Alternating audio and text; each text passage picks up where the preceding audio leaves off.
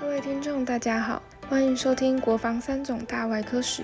今天我们邀请到的专访来宾是骨科的林柳池医师。今天也带各位收听国防外科医师的人生甘苦谈。究竟林柳池医师是如何成为现今骨科的成功人士？有什么最骄傲的事迹？从什么时候开始做自体髌骨韧带手术？为什么想走运动伤害科这条路？林柳池医师他又是如何勉励自己，让自己坚持走下去的呢？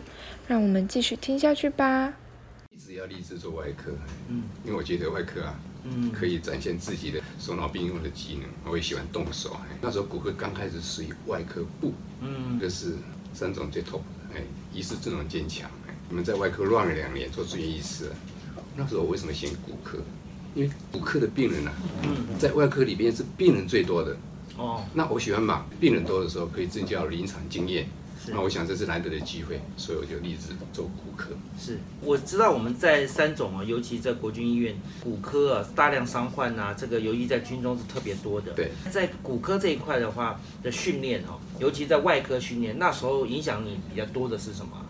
其实，在训练的时候，那属于外科，外科部，但是骨科的话就不一样了。嗯，那时候我们骨科的话，上面有个资深的住院医师。带着我们骨科，我记得非常扎实。嗯，因为骨科的病人都可以立竿见影的。嗯，因为骨折的病人来的话，我们马上就可以处理。那时候我也感深感觉到说，嗯，骨科可以 do everything。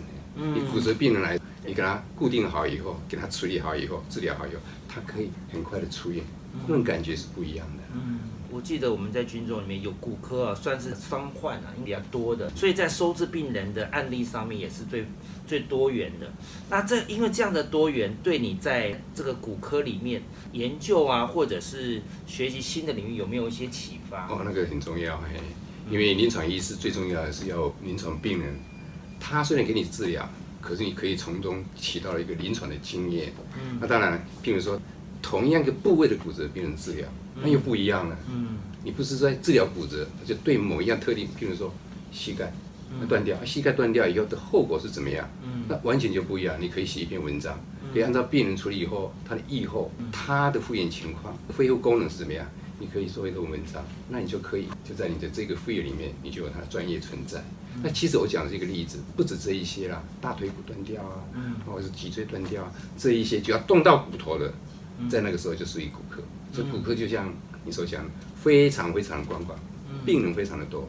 以前的病患都是骨折的病患，现在骨科的病患已经不像是单纯的骨折了，很多是关节炎呐等等这些越来越多。您是怎么看？讲对了，我们骨科不是就有骨折？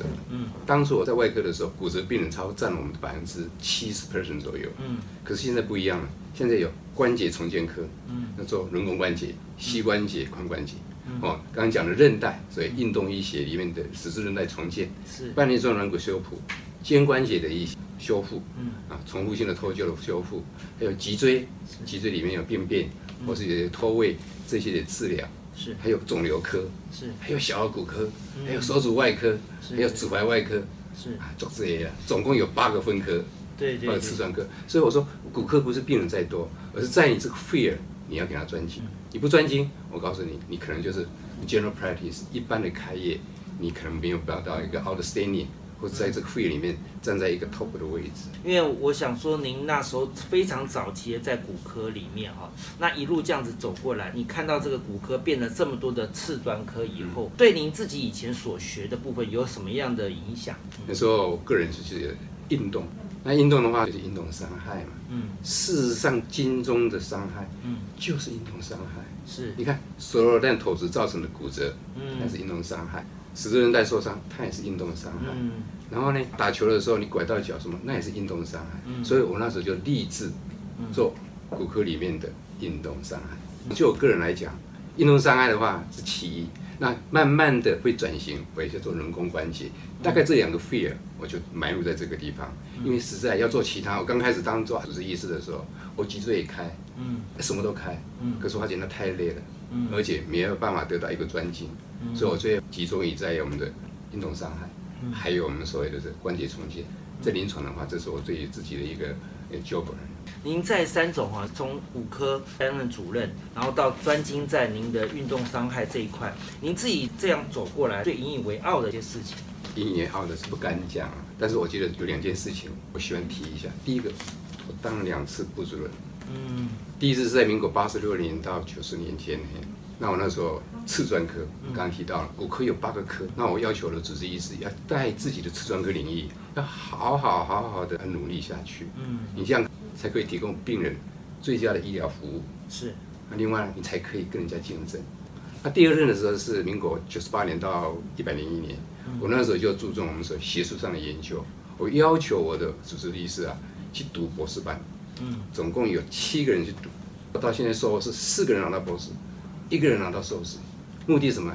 除了骨科临床要学到技术，我也希望他们在基础医学上，因为里面还有生物力学，还有分子生物学，还有细胞学，希望他们在这方面有专精，有专精以后，你才可以把你的临床医学。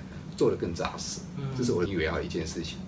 第二件事情是我干上了骨科医学会理事长。我们骨科医学会在一九七七年创立，刚刚提到邓院长邓叔也是我们的骨科主治，创会第一届理事长。一九七七年，经过了十六届，我是第十七届的骨科医学会理事长，才轮到三金总医院的骨科部再当理事长。所以当然不是我一个功劳，但是我觉得非常光荣，也是我们老师的体系的，也是医学中心里面他们的照顾。我觉得。有这个机会，至少替我们三种国防争光，是我觉得非常光荣、引以为傲的事情。刚刚特别有提到哈，您担任两次的主任哈，这个其实在三种算是比较不容易的事情，而且很奇怪，为什么会？通常我们主任干过以后就不会再做。其实哈，第一任的时候是金子上校哦，上校退了以后改成文子，嗯，那文几年以后。刚好那个时候没有适合的人选，嗯，那就说我在做，我当然也可以照做这个行政，因为当部主任他有一个好处，他可以策划临床，可以推动部里面怎么去进行这件事情，所以我干了两任的原因在这里。嗯，您在第二次。在当部主任的时候，是不是也在刚好接到第十七届的骨科医学理事长？干完了以后一年，哦，就马上就接到骨科医学理事长，也不容易的。因为我们为什么骨科医学会比较不容易干的原因，当然是比较之前，因为上校的时候，在他们来讲，笑脸还年轻。那我那个时候年纪刚好还过，事实上要干理事长，我在医学会干了李健是，干了将近十五年左右。哦，民国八十几年不止，差八十年在十五六年左右的时候才敢先上。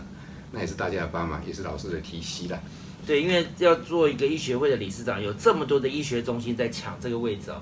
其实相当于来讲，就是要德高望重，本身你的技术也要相当的好啊。这是要的，大家认定。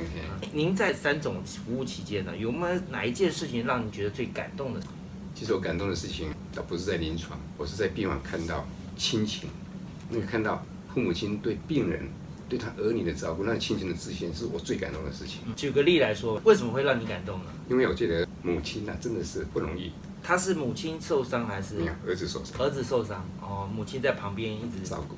在看到这样内幕的时候，你那么感动的时候，你当下会不会觉得说，哎，那你应该要把这样的一个病患用什么方式治疗？那我们看到以后，就是尽量把病人照顾好，让他早一点恢复，让他父母安心。是是是，像您在任内的时候，有分了这么多的次专科哈，您觉得在您的角度跟看法来讲，要怎么样的去让您的学生啊或者学弟他去怎么选择？有时候哈，我个人是觉得说兴趣啦，嗯，就像你要选哪一个科，不管是哪一科，只要你有兴趣，嗯，我告诉你，他再怎么做，再怎么苦，他都愿意投入，这个很重要。嗯，那有时候科里面的话，实在某一些科人也不少了，嗯，他硬要选这个科。那就要动之以情，你动之以情不行的话，就要逼迫你做这件事情，因为你要达到这个科里面的目的。但是呢，大部分的主治医师都会接受。一个，比如说我手足外科，就是我做手做足，哎，他接的是费用很少，嗯，可是太多技术在里面，嗯，那我不要求说你把这个做专专精完了以后，你还是可以有第二个选择。比如说你对脊椎有兴趣，你还是可以这样做，不说是一定要做这个就一定做这个，其他的不能做做，嗯，因为这个是他的专业。他的专精，可是你行有余力，你可以做其他的，并把脊椎你也做得很好，我们都不限制你。但是你一定要把你指定的那一科，你也不要做好，因为医学进步太快了。嗯，你要是不这样精专精的话，你没办法跟人家竞争。我会问这个问题啊，主要是在于说现在的分科分的那么细以后哈，总会有些科在市场上，我们讲比较赚钱，比较 hard 的科，对，比较赚钱、比较 hard 的科。那也有冷门的。那在这种选择上面来讲，通常碰到冷门的科的时候，学生通常是比较会想说，那我这个未来的出路，您是用什么样的方式来让他们去不断的往他们自己除了自己的兴趣之外那还有另外一个可能这个科缺少人才，那你怎么去诱导或者是善诱他们？就是他可以写第二项的技能，第二项的专科，次专科。嗯，我譬如说我手指外科做手做足嘛，嗯，那个 payment 很少，他这只是没有诱因，那你可以做其他的科，骨折科这样做，你值班这样一样值班，你骨折我说经常是我们的所谓牛奶面包了，最基本的，嗯，每一个人都会，嗯，但是你要做到专精的话，你要把它收集那一些，而且不容易哦，嗯，哦，但是你可以做。那你也可以再做次专科，比如说手指外科外，我情有一例，我可以做什么？关节重建科也可以啊。嗯，就一个人可能带两个，嗯，其中有一个是最 major 的，你一定要把它做好。嗯，你不做好的话，我告诉你，你协会有去开会，你们去发表文章，这一些的话就是你 credit，你没有 credit 没有做好，对不起，你在科部里面的话就有被检讨的情况。那您当主任当时为什么会选择这个这么夯的运动伤害科啊？工程师运动伤害不夯啊，是我有兴趣啊。哦，现在夯啦，现在是所有的运动啊，不管健身房啊，像现在奥运啊，哪一个不跟运动有关？在国外，选运动医学是非常夯的，没有错。在国内并不是非常的你所谓夯，但是我觉得我热衷于它，因为我从美国带回来有两项技术。我当初为什么学运动医学？我出去为什么学运动医学？在我们的八零年代，肩关节脱臼是，还有膝关节韧带的重建。是，没有好方法，我们就看 textbook 参考书来做，嗯，然后就去做，啊，做完以后对效果真的不好，嗯，所以那时候我们的邵国勇邵院长就说，你到国外去写这一块，我非常高兴，我去以后就怎么写，用自体髌骨韧带，哦，带回来的新术来重建我们前后十字韧带，那是新的一个技术，自体。就是刮割自己的髌骨韧带。然后自体它不会排斥，它放进去以后来重建那一个韧带，提供膝关节稳定度，让运动选手可以再回到运动场上。这个是您当时在三种，或者是说在台湾当时的创举吗？国外带回来，倒不是我的创举，但是在国内是我第一个这样做的。那条韧带断了以后，因为环境它在关节里面它不会愈合，它必须要借重你身体上一条。你是你不会排斥的，把它放进去以后，然后它可以长成那一条的样子，嗯，提供膝关节稳定度。那是什么时候的事啊？民国七十六年。那现在应该是哦，现在的进步是不止那时候开进去拿，现在进步到用微创手术，用关节镜帮忙之下来做这一条韧带，它的伤害在更轻微。就像还有第二个我带回来的，就是我们所谓习惯性的肩关节脱臼，那个是很多，嗯，脱臼的病人都要当兵，一脱手疗带。全部每一个人都中标，每一个人都一脱臼，那怎么办？就开刀。那时候我在国内是做臂指头 （Bristol operation），一种手术。那个手术有一个缺点，就是做完手术以后，你的旋转幅度啊会少十二度左右了。啊，那这样的话脱臼的话，速度就有差了。是。所以那时候去国外就写一个存脏修补，就不动到骨头，动到存脏跟修补。那做完以后，它的强度、它的活动幅度。都可以恢复到正常，就代表这两个，就 l a b r a r y 英文叫做唇，就是那边有个唇，就是关节椅里面肩关节有一个像碗的东西，它像看台，它破掉以后啊，它失掉了稳定度，头就会跑出来，那我们把它缝回去。那现在也进步到用关节镜下做这个手术，就这两个事实上那时候最新的一个手术，几年。的在七十六年进来，所以我是记得说，嗯，个人在骨科里面这是一个里程碑。嗯，那时候是当主任的时候吗？诶，没有。还没当主任，没有没有没有，回来以后，嗯，才可以干主任。您您是那时候 V two 出去的，是七三年 V three，这 V two 就要出去了，那时候刚好遇到事情，嗯，然后我们有人先出去，所以我就得得了一年，那时候规定是要出国进修以后，对，回来才可以干主任，所以回来以后才升主任。那时候您可以这样子在 V 三出去的时候，您当时的恩师是哪一位啊？邵克勇邵院长。当时是他让你出去，哎，对他推荐我出去的。张院长他人非常好，真的，他给我们一个叫 “do no harm”，嗯，就是你做手术，你千万不要伤害到病人。对，这是我在在谷歌里学的，就是你做手术，你一刀划下去，当然它有破坏，嗯，可是破坏一定要 “do no harm”，你不能切到神经，不能切到血管，不该切的肌肉肌腱，你不要把它切断。是，这个时候病人复原就非常的快。所以杜诺汉是我这一路走来外科一个重要的概念。这个好像是很多外科哈，尤其在你讲的 do no harm 里面，好像之前有一位部长也在讲这件事情。他说 do no harm，do your best。对，do your best。嗯，这是他在外科部的时候一直期望去推动的一件事情。刚好那时候骨科啊，邵克勇院长那时候让您出去，他一直提醒您这句话嘛。对，我们在开会，他甚至有时候现在都会回来我们。参加 morning meeting，哦，他跟我说赌龙汉，赌龙汉，他当然是比较不讲话，可是我们都重复这一句话，我就看看了以后就会心的微笑。那您当时出国带回台湾这两个哈独门的技术，那当时在国外哪一位让你有这种想法，把这个东西带回来呢？嗯，因为我去就要学一样东西，嗯，那出国的时候那时候也没有什么 Google，也没有什么东西可以找啊，是，我要找哪一个是我的导师呢？嗯，那就上 journal 里面最有名的 American Sport Medicine。美国运动医学杂志，Top One，去里面找这一方面文章发表最多的，哦。那自己写信函去都拜托，是不是可以给我这个位置？不好接受。那时候是在美国纽约州，呃，Rochester，嗯，那就大概 d e h e a v e n 他刚好是也做过美国 AAOS 的主席，美国最大的骨科医学会主席，他也干过美国运动医协会的 Chairman，这 President，他都干过。我觉得他是一个。蛮好的一个老师，你自己写推荐，全世界有这么多的推荐信，都会去找他，他为什么会选？那我也不晓得，真的不晓得。他难得大概有个东方人过去，事实上我去了，晓得，哎，那边还有我们的人员去过，嗯，我才晓得原来去过他那个地方。哦，之前之前我都不晓得，之前还有前面的有去过，都有去过，对，都是他带的吗？他都不是，是另外的脊椎科龙总刘建林啊。学那个脊椎科，但是不是在这个医生的下面。哦，那时候您这样子在他的这个门下这样子学这一门，你应该是会觉得是非常的光荣吧？因为当时台湾也没有在这一块。没有，真的是没有。嗯，您能不能讲一下，像您当主任的时候，邓树为邓部长当时是有跟您有互动？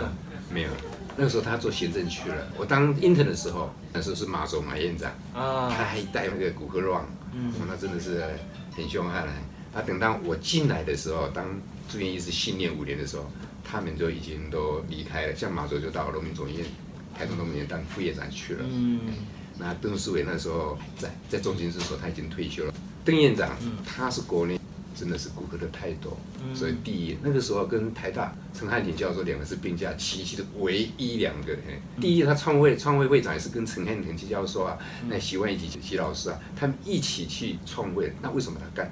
他最资深，而且他美国进修过回来，他写的技术也是最好，所以那时候就邓院长他干我们的创会会长第一任的骨科医学会理事长，是他对我们的骨科贡献是最多的。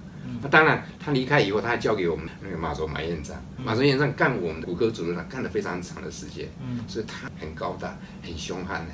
所以凶悍就是对事情很凶悍，对人都，其实在我们骨科很多都很凶悍，可是他是对事不对人，是是，他给我们教导很多，我们知道说哦。做事情呢，有一就不能有二。嗯，你要真的要切实在，你有做就做，你不好做，你就不能说我做了。嗯，要 honest。嗯，你有 honest，你才会有 honor。他们两位，你有没有办法各自有一句话来形容他们？邓树为邓部长，他。非常完美。我们那时候看到这样的一个长官啊，怎么说哇？你看他穿起军服来啊，对不对？哇，真的是非常的 gentleman。然后呢，因为我跟他接触的时候不多，因为他一直做行政的。他七十大寿的时候，我刚好是在做第一次的部主任，我们为他举行一个很大的一个七十大寿，跟农民总业。那时候我是跟那个挪威西罗主任一起为他这个办大寿。是，所以那时候我觉得这个非常好，非常 nice。我们每一年那个时候每一年的春节。都到他家去拜年，带我们的土子祖孙呢，是他拜年。那昨呢？法族的话，因为我干的时候他是 intern，我当住院医师的时候，他已经也是离开三中了，嗯，他已经到农民总院里去了。那我也是，我们是过年的时候去跟他拜年，嗯，只知道他。高大凶悍，不过他的儿子也是骨科了，所以说我们之间的话跟他连的不多，他儿子挺多。因为我们都知道，我们整个大外科里面啊，骨科其实占着非常重要的一个部分啊。所以我们在了解这骨科的时候，其实历任的骨科长官呢，我们把这个整个骨科建构起来，然后创造骨科的分科啊，您应该是在那时候是很重要的一个关键。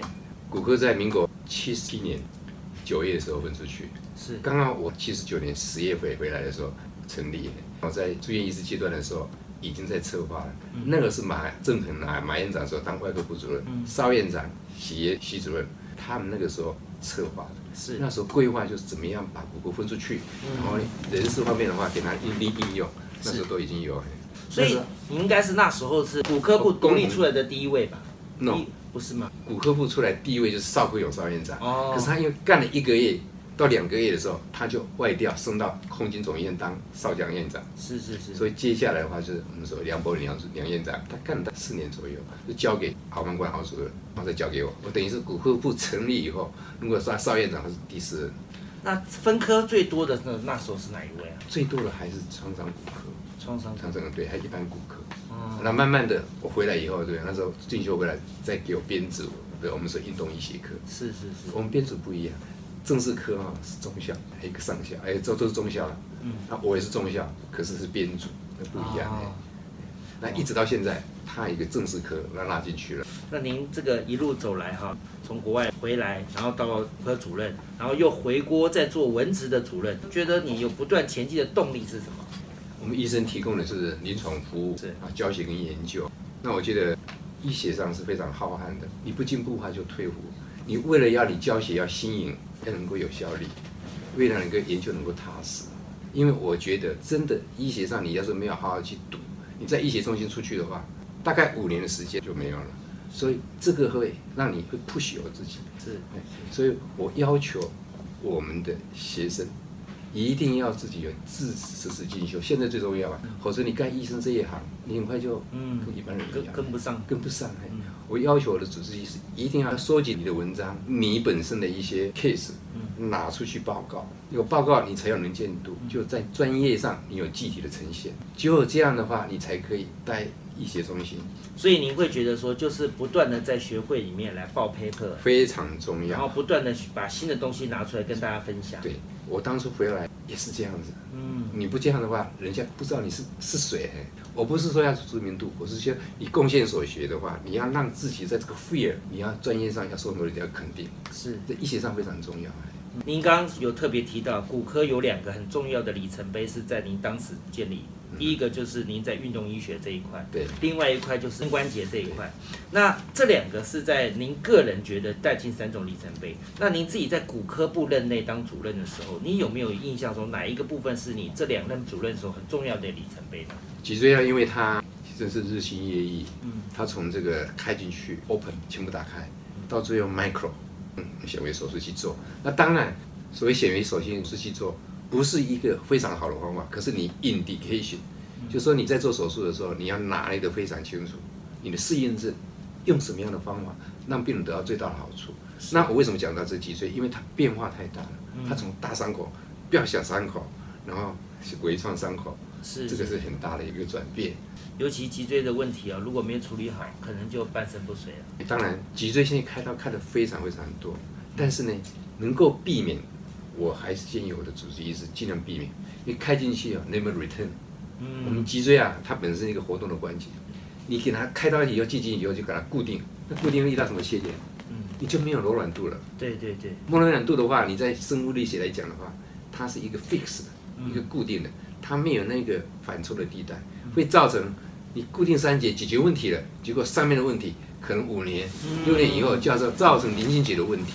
这是非常重要的，所以脊椎开刀绝对要保守。哦，哎，所以说 indication 你要开的要保守，能够做两节就做两节，能够做三节就三节，千万不要做五六节，然后说让你开的非常好，那是真的是。这就回到您刚刚讲的 do no harm。对对，病人是公平的，可是病人不晓得。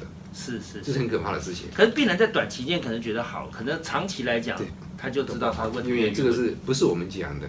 文献上也是这样写，嗯所以堵龙哈不该做了，能够保守尽量保守，一节就一节，两节就两节，因为他真的不行了。嗯经过六个月，我们所谓的保守治疗、复健呐、药物治疗，真的没有进步了。嗯，这个时候我没有办法，他已经肌肉萎缩了，日常生活不方便。这个时候是一个太大的时刻。嗯，所以您说在骨科部担任主任的时候，那时候脊椎这一块显微手术是您当时一个很重要的里程碑吗？对，这在第二任的时候。第二任的时候，对。那个对我们三种整个骨科的影响是，其实是个趋势。趋势。事后的话，各个医院都出去了，都都都带回来了，嘿。因为它微创 micro，嘿，micro 的话对病人伤害最少，脊椎开进去的，都很可怕的样子。事实上也不可怕，可是伤口越小。对病人是如多好。对。那最后在国防一百二十周年的院庆哦，您给国防的校友及学弟哦，要讲些鼓励的话。医学真的是非常的宽广啊。作为一个医学生，你在学习阶段的话，你一定要自己呃 do yourself，你千万不要用填鸭式的教育来完成你。我告诉你，那一定是失败。医学生也要懂得自己进修啊，然后积极的去学习。那当住院医师阶段呢，三级总医院临床了嘛？我觉得当一个住院医师很重要的就是住在医院。啊，把心放在医院，住院医师就要心里要认定说，我就是在医院里面。因为什么？医院的话，你在养成教育的时候，你医院所看到的临床 case 都是你的临床教材，都是以后的 the basic。你没有好好把握，我跟你讲，那效忠即是五年而已。五年你有学习以后，你的基础非常稳固。你没有学习好，你真的是非常的浮动。这是我对住院医师的要求，要领心呐。那对主治医师，我刚刚提到的，就说你在专业上，你在次专科方面，像我们骨科，你次专科你一定要精进。你在医学中心，你不精进，你没有办法跟人家竞争，你没办法提供一个非常的医疗环境，你没办法增强自己。你在医学中心，你不是开业，完全不一样。这是我对期许。那我是觉得长江后浪推前浪，那三种真的很棒。那我们国防。很棒，只要大家重新协力，一定青出于蓝，让我们的国防三种可以站上我们的台湾，可以立足世界。好，谢谢你。感谢观众朋友们收听今日的国防三总大外科史。相信透过林柳池医师的分享，大家对于骨科的历史以及医治的方法都有所收获。欢迎订阅分享，那我们下期再会。